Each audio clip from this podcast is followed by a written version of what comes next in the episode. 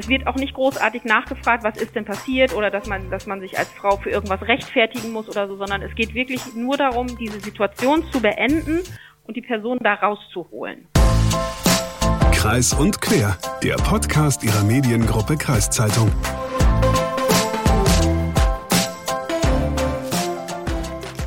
Du Luca, sag mal, äh, gehst du eigentlich gerne feiern?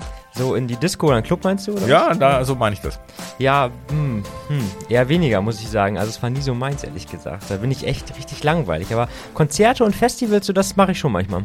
Gab es da schon mal eine unangenehme Situation für dich? Also irgendeinen Moment, wo du Hilfe brauchtest? Lass mir überlegen. Ich glaube, ich glaube tatsächlich nicht so richtig, dass ich wüsste. Also ich glaube auch, so schlimm das auch ist, aber das passiert eher so irgendwie Frauen, dass die irgendwie so in unangenehme Situationen vielleicht mal kommen. Ähm, ja. Ja, das stimmt. Und eine Bekannte von mir hat mal zu mir gemeint, ob ich weiß, was wir Männer überhaupt für ein Privileg haben, weil wir uns um solche Situationen, also in unangenehme Situationen zu kommen, keine Gedanken machen müssen. Und was für uns Männer selbstverständlich ist, nämlich abends wegzugehen und zu feiern, da spielt bei vielen Frauen immer der Gedanke mit, hoffentlich wäre ich nicht blöd angequatscht oder angemacht.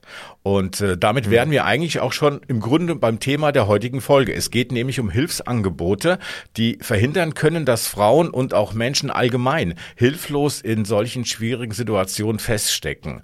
Und um nochmal meine Bekannte zu zitieren, das letzte Mal, die meisten Männer kennen solche Hilfsangebote nicht, weil sie sowas nicht kennen müssen.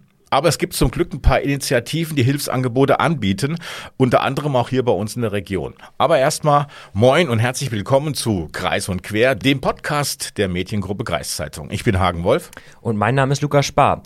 Ja, und wie du gerade schon meintest, gibt es da einige Initiativen hier, die sich für schnelle Hilfe in solchen Situationen einsetzen. Wir wollen heute vor allem mal über die Aktion Luisa ist hier sprechen, die 2016 vom Münsteraner Frauennotruf gestartet wurde. Und wir sprechen außerdem über das Projekt Wo geht's nach Panama vom Konzertveranstalter FKP Scorpio, den viele von euch vermutlich über das Hurricane Festival in Schesel oder andere Großveranstaltungen kennen. Und wir haben zum Ende der Folge nochmal einen Kollegen zu Gast, der gerade frisch von einer, ja, sehr besonderen Recherchereise zurückgekommen ist. Er hat nämlich einen Hilfstransport bis an die polnisch-ukrainische Grenze begleitet. Erstmal bleiben wir aber hier in der Region oder genauer gesagt in Diepholz und Fechter. Ganz genau, da befindet sich nämlich der Zonta Club Diepholz Fechter und der setzt sich seit Ende letzten Jahres dafür ein, dass die Aktion Luisa ist hier auch hier Verbreitung findet. Aber vielleicht fangen wir erstmal so an. Du hast ja mit denen gesprochen. Was ist eigentlich der Zonta Club? Also im Grunde genommen ist es ein internationaler Serviceclub, dem ausschließlich Frauen angehören und der Fokus liegt vor allem darauf, ähm, die Lebenssituationen von Frauen weltweit zu verbessern. Das fängt an bei gleicher Bezahlung und endet beim Schutz vor Missbrauch und häuslicher Gewalt. Okay, alles klar. Und die haben sich jetzt also vorgenommen, das Projekt Luisa ist hier zu pushen. Worum genau geht es bei diesem Projekt? Gute Frage und das war auch die erste Frage, die ich Isabel Purnhagen gestellt habe. Sie ist die Präsidentin des Zonderclubs Diepholz Fechter und ich habe sie mal angerufen, um über diese Initiative zu sprechen. Was genau hat es mit dem Projekt auf sich? Also für uns ist ganz wichtig, dass man eine Welt schafft, in der Frauen und Mädchen ohne Angst vor Gewalt leben können. Und ein Thema, wo sich viele Frauen und Mädchen einfach auch unwohl fühlen, ist, wenn die in der Gastronomie oder abends bei Events oder Veranstaltungen auf Festivals unterwegs sind, wo schnell mal so Dinge passieren können. Und ähm, dann sind wir auf dieses Thema Luisa ist hier aufmerksam geworden, weil das ein niedrigschwelliges Hilfeangebot für Frauen und Mädchen ist, ja, die sich abends im Nachtleben bewegen und da einfach unterwegs sind und ein bisschen feiern möchten. Und ähm, das haben wir gesagt, das Thema passt sehr gut zu den zu unserer äh, Vorstellung eine eine Welt ohne Gewalt an Frauen und deshalb haben wir das dann angeschoben. Und bei dem Projekt geht es darum, dass durch das Servicepersonal junge Frauen und Mädchen oder auch Frauen, die in eine schwierige Situation kommen, sofort da rausgeholt werden und dann an einen sicheren Ort gebracht werden und dann diese Situation aufgelöst wird. Also ein ganz niedrigschwelliges Hilfeangebot ein Hilfeangebot für Frauen, die in, oder Mädchen, die in unangenehmen Situationen sind, auch in Diskurs gerade. Äh, wie wird das Projekt eigentlich vor Ort dann umgesetzt? Wie könnt ihr da machen, dass, dass die DiskothekenbetreiberInnen äh, auf dieses Projekt aufspringen? Wir machen das nicht selber. Wir sind, also der Sonntagclub Diepholz Fechter ist der Ideengeber. Wir sind auch der Initiator ähm, dieses Projekts hier in der Region und wir geben auch das Geld dafür. Wir haben uns aber einen Kooperationspartner gesucht und das ist im Landkreis Diepholz das Netzwerk gegen häusliche Gewalt. Ähm, und die setzen für uns das, dieses Konzept um. Das Konzept ähm, hat entwickelt der Frauennotruf in Münster.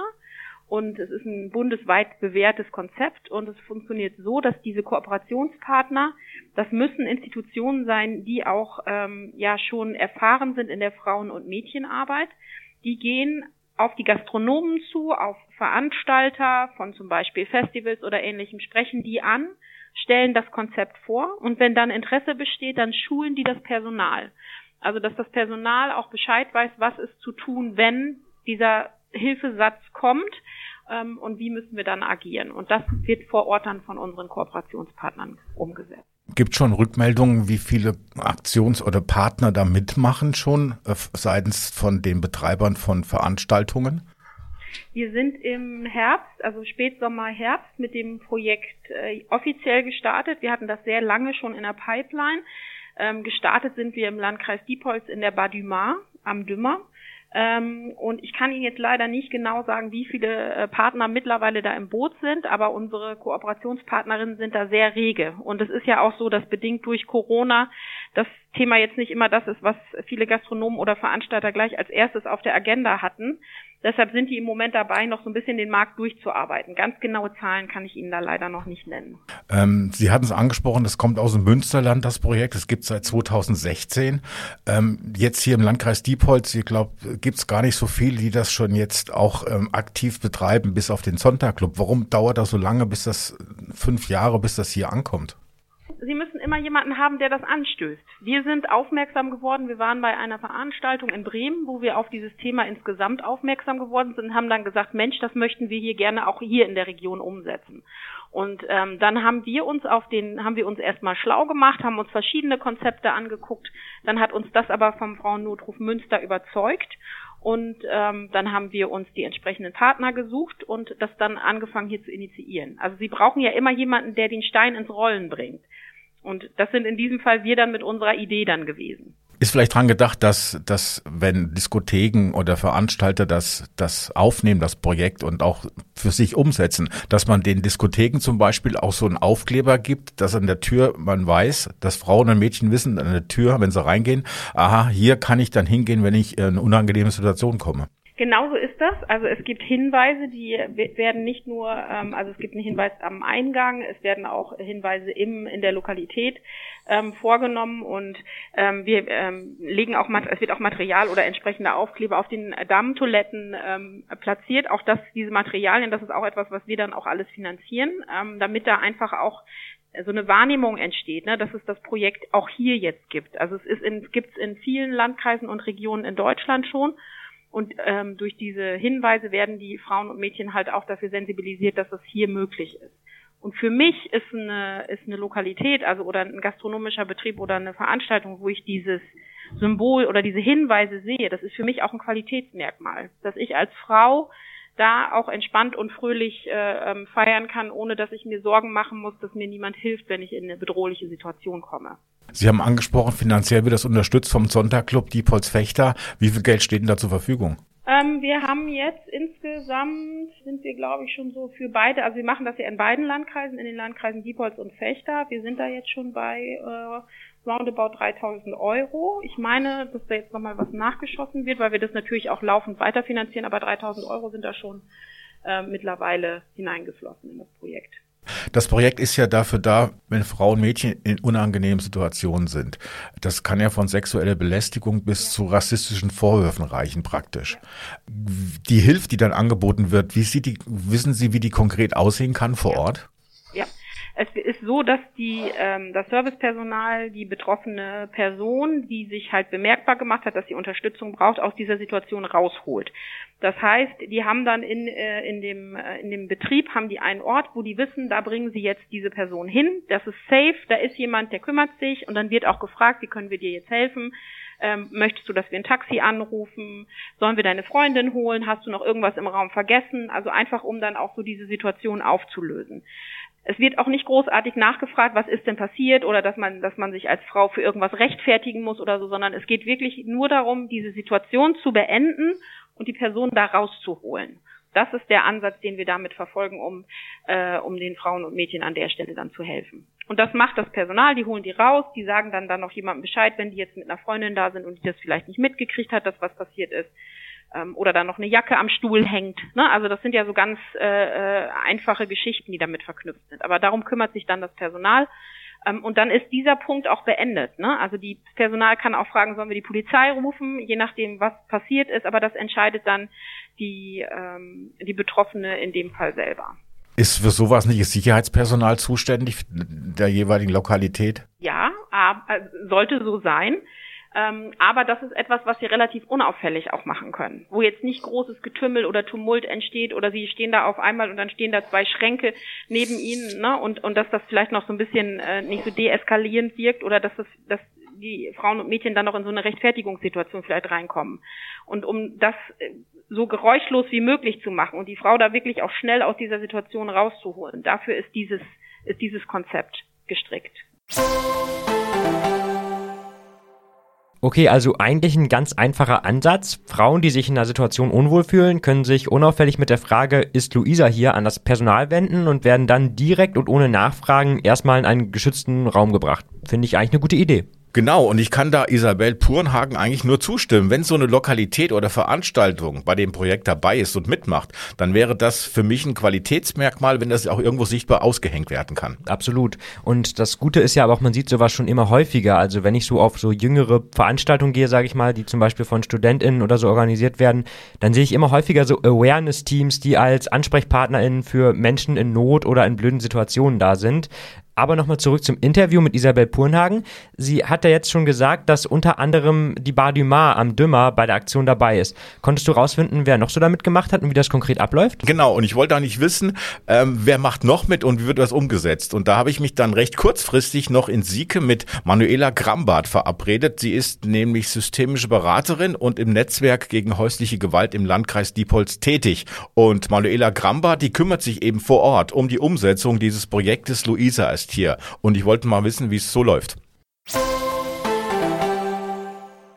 Frau Grambart, Sie setzen das Projekt Luisa ist hier praktisch um. Wie sieht sie die Umsetzung denn aus? Also die Umsetzung sieht so aus, dass wir ähm, verschiedene Kneipen, Bars, Diskos ansprechen, ähm, ob sie mitmachen möchten bei dem ähm, Projekt.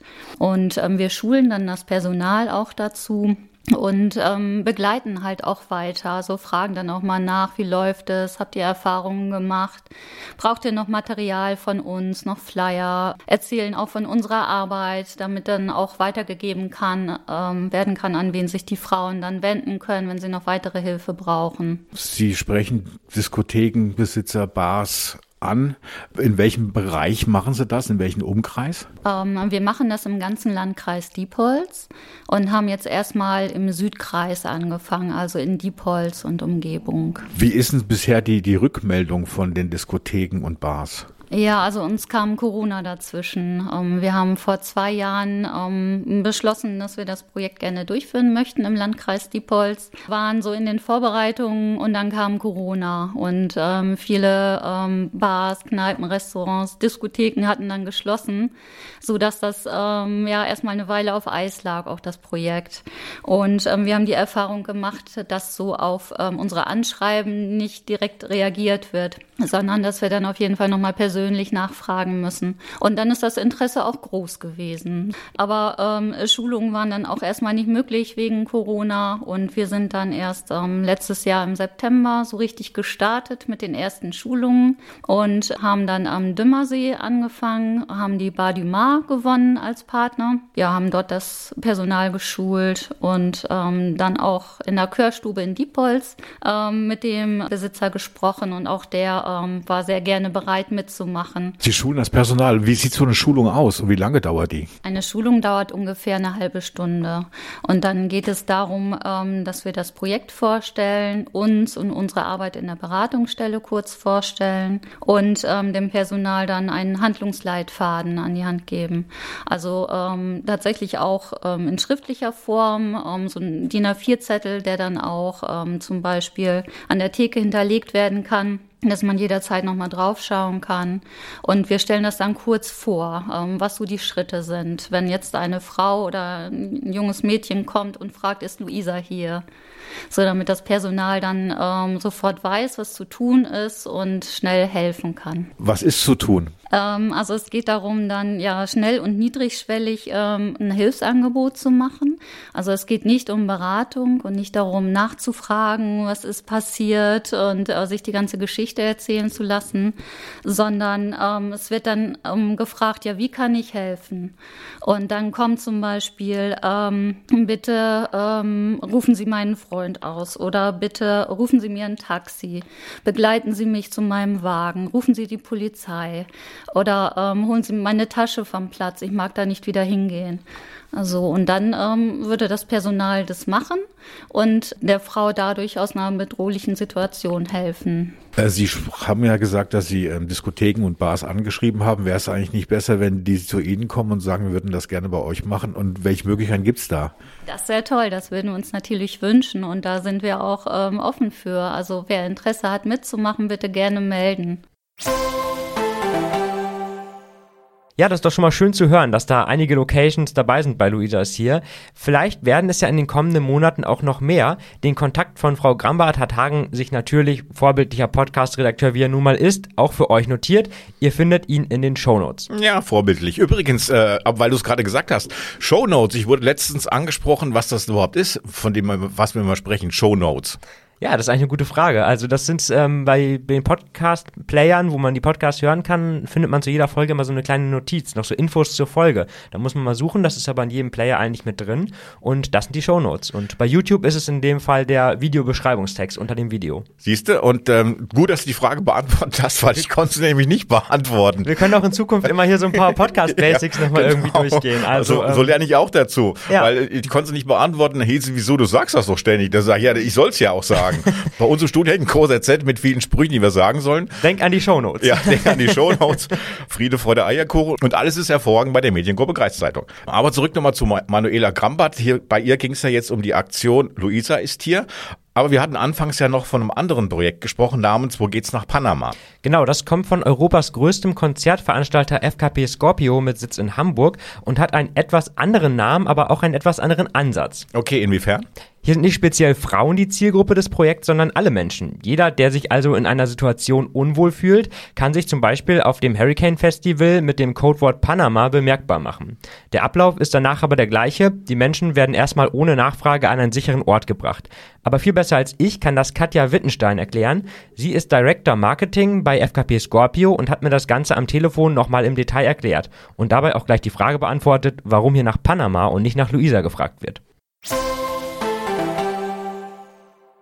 Frau Wittenstein, der Münsteraner Frauennotruf startete im Dezember 2016 mit der Aktion Luisa ist hier nach britischem Vorbild. Und schon 2017, also nicht mal ein Jahr später, setzte FKP Scorpio mit dem Projekt Wo geht's nach Panama ebenfalls so ein Konzept um. Ist die zeitliche Nähe da ein Zufall oder hat sie das Luisa-Projekt inspiriert? Tatsächlich hat uns auch das englische Projekt Ask for Angela, äh, die ja auch der Luisa vorausgegangen ist, inspiriert. Das haben wir tatsächlich zuerst wahrgenommen und waren da schon auch sehr fortgeschritten in unseren eigenen äh, Gedanken, wie man dieses Konzept auf Festivals umsetzen könnte, ob das überhaupt geht und haben dann äh, mitgekriegt, dass es auch in Deutschland eine Initiative gibt, äh, die Luisa-Initiative, genau, und hatten da auch kurz Kontakt, sind dann aber doch nicht ähm, zusammengekommen. Und wie ist das entstanden, dass es jetzt Panama quasi heißt und nicht Luisa oder Angela? Das war einfach der Hintergrund, dass wir uns überlegt haben, wir brauchen ein Wort, das in einer Festivalatmosphäre und vor allen Dingen ja auch drei Tage mit vielen Menschen, lauter Musik, sehr unruhigen Atmosphäre irgendwie mehr heraussticht als ein Name, wo im Zweifelsfall ja auch die umstehenden Menschen so heißen. Also Luisa oder Angela war für uns jetzt einfach nicht so gut, weil wir dachten, dann drehen sich alle Angelas um und alle Luisas, aber es wird gar nicht der Notruf als solches erkannt oder die Bitte um Hilfe. Und darum haben wir uns für ein Wort entschieden, das so ein bisschen auffälliger ist, das aber gleichzeitig sehr simpel ist und dass man auch eben übermüdet nach drei Tagen äh, A noch im Kopf hat, selber als im Zweifelsfall Hilfesuchender oder Hilfesuchende und äh, dass natürlich auch das Barpersonal oder wer auch immer angesprochen wird, dann auch sofort erkennt, dass sofort, wo man darauf reagieren kann. Okay. Warum haben Sie sich überhaupt seinerzeit entschieden, das umzusetzen? Haben Sie da irgendwie Erfahrungen gemacht, dass es da auch Bedarf gibt auf Ihren Veranstaltungen? Natürlich auf einer großen Veranstaltung wie dem Hurricane mit so vielen Menschen wird es sicherlich immer Situationen geben, wo Menschen sich auch mal nicht so wohl fühlen. Aber unser Ansatz war tatsächlich, dass wir proaktiv etwas anbieten wollten, ohne dass jetzt bei uns Großfälle auffällig geworden wären. Und wir wollten etwas anbieten, was sich explizit an alle Notsituationen und alle Menschen richtet. Also anders als jetzt zum Beispiel das Angela-Konzept oder auch Luisa, die sich ja sehr auf das Thema sexuelle Belästigung oder Gewalt konzentrieren und sich auch in erster Linie an weiblich gelesene Personen richten, ist unser Konzept offen für alle. Und wir sagen, wir möchten einfach Hilfe anbieten, egal warum. Wir fragen ja nicht, was los ist. Das ist ja auch einer der Kernpunkte des Konzeptes, dass nicht hinterfragt wird, warum die Person um Hilfe bittet oder nach Panama fragt, sondern man nimmt sie einfach raus aus der aktuellen Umgebung in eine etwas geschütztere und fragt dann, was möchtest du jetzt? Möchtest du einfach nur ein Glas Wasser, mal einen Moment Ruhe. Sollen wir Freunde anrufen? Brauchst du die Polizei oder SanitäterInnen? Und dann äh, wird das gemacht, was die Person wünscht. Aber es wird auch nicht gefragt. Darum wissen wir auch nicht, warum jemand sagt, ich möchte, wo geht's nach Panama. Jetzt ist dieses Panama-Projekt ja schon fünf Jahre alt fast. Ähm, wie sind denn Ihre Erfahrungen bisher? Wird das von den BesucherInnen auch genutzt? Also es wird grundsätzlich erstmal sehr positiv angenommen. Das kriegen wir über das Feedback von Social Media oder so mit. Ob es genutzt wird, das wissen wir halt auch äh, nur bedingt. Das sind halt nur die Fälle, die dann tatsächlich äh, bei dem Sanitätsdienst auflaufen und dort auch dokumentiert werden. Äh, alle anderen Fälle oder bei der Polizei wissen wir nicht, weil es ist dann wirklich, man geht an die Bar oder zu einem Security und sagt, wo geht's nach Panama? Man wird äh, in den geschützten Bereich gebracht und im Zweifelsfall hat es sich dann oft schon gewissermaßen erledigt. Dann werden die Freunde angerufen oder man wird zum Zelt begleitet, man hat einen Moment Ruhe, man bekommt was zu trinken und diese Fälle, die dokumentieren wir nicht. Darum wissen wir nicht, äh, wie vielen Menschen auf diese Weise geholfen wird. Äh, wir wissen nur, dass denen, denen bisher geholfen wurde, dass das ein sehr positives Erlebnis war. Und jeder Einzelfall zählt. Selbst wenn es nur eine Person pro Festival wäre, hätten wir schon was Gutes getan. Mhm. Und wie klappt das Ganze auf Veranstalterseite? Weil ich kann mir vorstellen, das ist auch am Anfang sicherlich schwierig, dass alle MitarbeiterInnen wirklich auch ja da geschult sind und auch in dem Moment dann auch schalten und äh, richtig reagieren, oder? Da haben wir auch tatsächlich großen Respekt vor gehabt, als wir das das erste Mal gemacht haben. Wir haben uns genau überlegt, welche Personengruppen können wir mit einbeziehen, auf welche haben wir Zugriff, welche können wir vorher gut informieren, gut briefen und äh, wo ist es vielleicht dann auch einfach zu schwierig und, und das kommunizieren wir dann auch lieber nicht. Und äh, das hat sich sehr gut gefügt tatsächlich, weil alle sehr angetan waren, alle sofort bereit waren, auch zu helfen. Also da ist einfach eine sehr große intrinsische Motivation aller Mitarbeitenden vor Ort auch gewesen, Teil dieses Projektes zu sein. Und dann haben wir natürlich auch geguckt, dass alle bestmöglich ausgerüstet sind. Also unsere Securities haben äh, in ihrer Ausrüstung alle nochmal so Taschenkarten und eine ist halt nur zum Thema Panama. Wenn du angesprochen wirst, was musst du tun? Frag eben nicht, warum du angesprochen wirst. Frag einfach nur, wie du helfen kannst und so. Und das haben wir auch an den Bars und so. Also wir rüsten das Personal natürlich auch bestmöglich aus äh, damit sie auch jederzeit nochmal nachlesen können im Zweifelsfall, wie verhalte ich mich richtig, damit dieses Konzept so funktioniert, wie wir uns das auch alle wünschen und die Hilfesuchenden gut betreut werden plant FKP Scorpio auch noch weitere Schritte in Richtung mehr Awareness auf den Veranstaltungen? Also ich möchte da jetzt nicht zu viel sagen, aber ich kann sagen, dass wir dieses Thema auf jeden Fall weiterverfolgen, dass wir da innerhalb des Unternehmens äh, Kolleginnen haben, die sich schwerpunktmäßig auch darum kümmern, neben ihrem Daily Business, sage ich jetzt mal. Wir sind dabei, äh, dieses Projekt natürlich, wo es geht, noch zu verbessern und zu optimieren.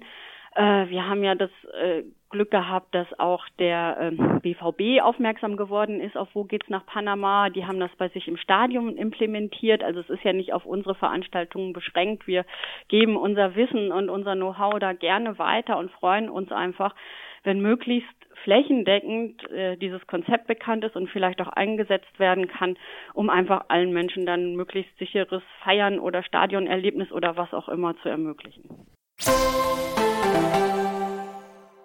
Ja, finde ich sehr cool, dass sogar der BVB dabei ist und ich gehe mal davon aus, dass sie Dortmund meint und nicht so ein kleiner Provinzverein aus dem letzten Nest hier in, oh nein, es gibt ja keine letzten Neste im Kreis Diepholz. Nein. Wir sind der Meinung, es ist Dortmund. Davon gehe ich auch mal aus, genau. Und äh, Katja Wittgenstein sagt ja auch schon, dass das Konzept nicht nur Festival exklusiv ist, sondern am besten möglichst breit eingesetzt wird. Ja, und da hat sie auch absolut recht, finde ich, weil ich denke auch, sollte irgendwie überall so einen Ansatz geben, also vielleicht nicht immer mit dem Codewort oder einer Frage, aber ich finde es zum Beispiel auch wichtig, dass es in Unternehmen AnsprechpartnerInnen und Vertrauenspersonen gibt, an die man sich wenden kann, wenn einem irgendwie etwas unangenehm ist. Und diese Person sollte dann natürlich auch speziell geschult sein. Richtig, aber man muss aufpassen, dass sich das nicht so zerfasert. Also Luisa ist hier, wo geht's nach Panama? Man muss aufpassen, dass nicht zu viele Codewörter existieren, wo dann keiner mehr durchblickt. Stimmt, ja. Und äh, wen das Thema jetzt noch weiter interessiert, dann empfehlen wir euch an dieser Stelle noch unbedingt den Artikel unserer Kollegin Anna Malik. Die hat uns nämlich mit ihrer Recherche sogar erst auf dieses Thema gebracht und von ihr erscheint noch ein Artikel in der Kreiszeitung, den wir euch verlinken, sobald dieser Artikel erschienen ist. So, jetzt aber nochmal zu einem anderen Thema, beziehungsweise ebenfalls zu einem Thema, das diese Woche in den Ausgaben der Mediengruppe Kreiszeitung wichtig war. Unser Kollege Gregor Hühne ist vor kurzem von einer wirklich außergewöhnlichen Reise wiedergekommen. Er war nämlich mit einem Hilfstransport an der polnisch-ukrainischen Grenze. Das passiert hier bei uns in der Redaktion auch nicht alle Tage und deswegen interessiert uns natürlich brennend, was er da erlebt hat. Wir sprechen jetzt mit ihm darüber im Studio. Moin Gregor, schön, dass du heute bei uns bist. Moin, ich freue mich hier zu sein. Gregor, wie ist die Idee entstanden, mit einem Hilfstransport an die polnisch-ukrainische Grenze zu fahren und was habt ihr da genau gemacht? Ja, tatsächlich sind das zwei Aspekte, die da zum Tragen kommen. Die erste ist, äh, dass die Biker Brummi-Hilfe, die BBH, vor rund drei Wochen ähm, einen Hilfstransport in die Region organisiert hat. Das ging relativ kurzfristig. Geladen hatten die LKWs äh, medizinische Ausrüstung für ein Behelfskrankenhaus, was in der Ukraine ähm, entsteht und ausgerüstet werden soll. Warum warst du begeistert, da mitzufahren? Es gibt ja schon ganz viele Berichte aus dieser Grenzregion. Was war dein, dein, dein, dein Antrieb, da mitzufahren genau? Ich fand es spannend, einmal die Möglichkeit zu haben, wirklich mit dorthin zu fahren, mir ein Bild äh, der Lage direkt vor Ort zu machen mit eigenen Augen. Das hat mich begeistert. Das hat mich auch schon in der Vergangenheit begeistert, solche und ähnliche Möglichkeiten zu haben. Daher war das für mich keine Frage. Ich schätze mal, die Fahrt war auch ziemlich lange. Ähm, ihr seid freitags losgefahren. Ähm, wie war die Fahrt? Wir waren tatsächlich ziemlich lange unterwegs. Die reine Fahrtstrecke betrug rund 1200 Kilometer. Ähm, auf einem LKW, der 80, 90 km/h fährt, ist das schon eine gewaltige Strecke die Stimmung war durchaus positiv und konzentriert. Ähm, tatsächlich tauchte am Freitag während der Fahrt dann auf hinter der Grenze ein erstes großes Problem auf, und zwar ein Stau. Insgesamt standen wir fünf Stunden an Ort und Stelle äh, auf der polnischen Autobahn 4 vor Breslau. Hm, es bewegte sich gar nichts mehr, kein Zentimeter vor uns zurück. Das nagte ziemlich an den Nerven ähm, aller Teilnehmer, weil es immer diese Stimmung gab, ja, geht's jetzt weiter, stehen wir hier oder ähm, ja, die Leute waren, die Fahrer wollten Strecke machen, die wollten zum Ziel kommen und das hat uns einen ziemlichen Strich durch die äh, Planung der Hinfahrt bereitet.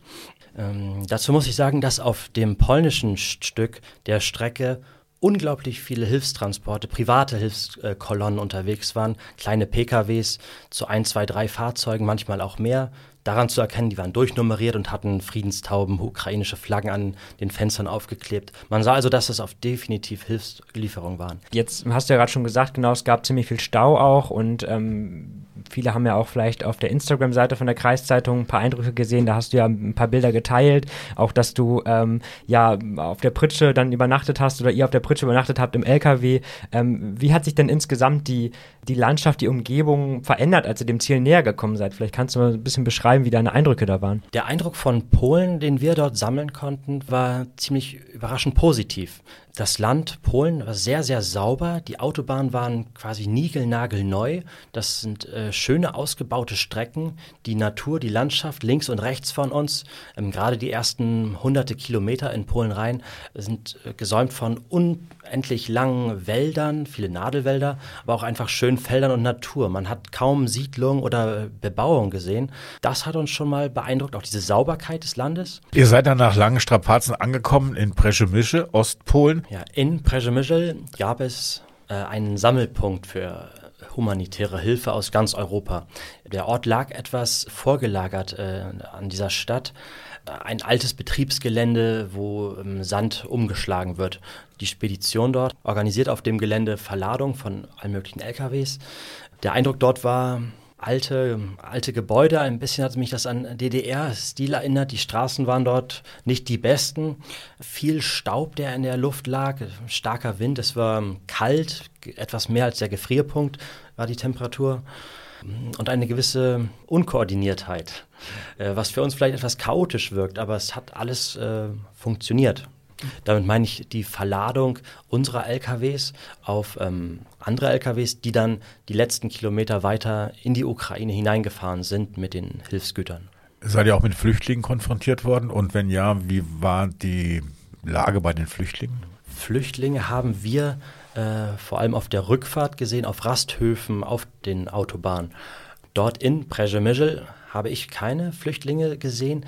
Wir hatten aber ein Begleitfahrzeug dabei, einen kleinen Transporter, ähm, dessen Ziel war die Aufnahme von Kriegsflüchtlingen aus der Ukraine. Der Transporter hat sich dann nach Erreichen des Ziels von uns abgesetzt und hat eine separate Sammelstelle für Menschen aus der Ukraine angesteuert. Die habe ich leider auf der Rückfahrt nicht weiter getroffen, um mit denen zu reden. Ich habe aber gehört, dass darunter unter anderem auch eine Frau und ein kleines Kind äh, sich befanden die ähm, teilweise nach Goslar und ein anderer Teil der äh, Leute nach Hannover gebracht wurden am Sonntag. Was ist dir denn jetzt von deiner Fahrt, wo du jetzt wieder hier bist, äh, so am meisten in Erinnerung geblieben? Was hat dich vielleicht auch am meisten überrascht? Hinter Hannover, ähm, bei Lehrte auf einem Rastplatz, die Kolonne sammelte sich noch, stand plötzlich ein LKW neben uns mit einem ukrainischen Fernfahrer. Der Mann, um die 50 vielleicht, bedankte sich ganz groß bei uns über den Transport, über die Hilfe für sein Land. Gleichzeitig erzählte er uns aber auch über sein nächstes Vorhaben. Und zwar war er auf dem Weg zurück in die Ukraine. Der Mann wollte sich, so sagte er, in der Ukraine mustern lassen, um dort zu den Waffen zu greifen und um dort sein Land, seine Familie zu verteidigen. Das klingt ein bisschen pathetisch vielleicht, wenn man das jetzt aus der Entfernung hört. Aber als wir den Mann sahen, wie er da in seiner, in seiner Stimme lag, äh, Angst, die, die er mit einer gewissen Entschlossenheit überspielen wollte. Und das hat uns äh, schon ziemlich mitgenommen, zu sehen, wie dieser Krieg dann tatsächlich äh, vor uns äh, sich manifestiert in diesem Mann, der nun wirklich die kommenden Tage dort ganz anders mit dieser russischen Invasion konfrontiert sein wird, als wir es hier aus unserer Entfernung tun. Ja, danke dir, Gregor, dass du hier von deiner Recherche berichtet hast.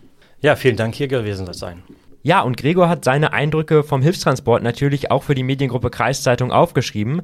Den Link zum wirklich lesenswerten Artikel samt zahlreicher Fotos findet ihr ebenfalls in den Shownotes. Sag mal, wärst du da auch mitgefahren? Hm, das ist eine gute Frage. Aber da das Ziel der Fahrt ja tatsächlich noch 10 Kilometer von der Grenze entfernt war, hätte ich mal darauf vertraut, dass nicht gerade in dem Moment, wo ich da bin, ein NATO-Krieg ausbricht, weil die polnisches Gebiet bombardieren. Also ich wäre da, glaube ich, auch mitgefahren, denke ich. Das ist wirklich eine sehr besondere Gelegenheit, auch darüber schreiben zu können. Das ist schon cool, dass Gregor das machen konnte. Wie sieht's denn bei dir aus? Wärst du auch mitgefahren? Also ich werde zwar neugierig auf die Situation vor Ort, aber ganz ehrlich, ich glaube nicht, dass ich da mitgefahren wäre. Jetzt nicht wegen Angst ums Leben, ähm, sondern wegen vieler kleinerer Gründe, die ich lieber nicht hier aufzähle, weil sie wehleidig klingen würden im Vergleich zu dem, was gerade in der Ukraine passiert. Man muss natürlich seine Komfortzone ein bisschen verlassen, das stimmt. Ja, du hast vollkommen recht. Und das, aber, aber im Alter wird man ja auch ähm, gemütlicher. Man, gemütlicher, genau. Ja, und ich habe großen Respekt wirklich vor Menschen, die ihre eigene Bequemlichkeit, sage ich jetzt einfach mal, hinten anstellen, um zu helfen. Absolut. Also eine sehr coole Recherche auf jeden Fall. Lest euch gerne mal durch. Jetzt sind wir aber auch schon wieder am Ende dieser Folge angelangt. Wir hoffen, es hat euch gefallen und ihr seid auch beim nächsten Mal wieder mit dabei. Falls ihr diesen Podcast noch nicht abonniert habt, freuen wir uns natürlich sehr, wenn ihr das nachholt. Wir freuen uns aber natürlich auch schon, wenn ihr diese Folge erstmal nur weiterempfehlt und uns ein Like auf Facebook oder Instagram dalasst. Post lesen wir natürlich auch wie immer gerne unter podcast.kreiszeitung.de. So ist es. Also dann. Und ähm, vielleicht noch ein kleiner Hinweis. Am Dienstag gibt's wieder aktiv im Archiv. Und diesmal ist eine Prominente zu Gast, nicht wahr, Herr Spahn? Ja, genau. Ich, sollen wir schon mal den Namen sagen auch ein bisschen? Auf jeden Fall. Genau. Es geht um Sarah Connor. Also ist auch für mich ein Neuland gewesen, das Ganze. Aber ich habe da mal mit einem Kollegen drüber geschnackt und ähm, ja, seid gespannt und hört gerne rein. Die hat vor zehn Jahren hier im Landkreis gelebt, gell? Die hat, die ist in Delmenhorst der, geboren oder aufgewachsen und äh, die hat hier auch in der Region mal gewohnt. Aber mehr wollen wir nicht verraten. Ähm, hört einfach mal rein am nächsten Dienstag. Warum wohnt die hier im Landkreis? ja, weil es sehr schön ist hier. Macht's gut. Bis dann, ciao.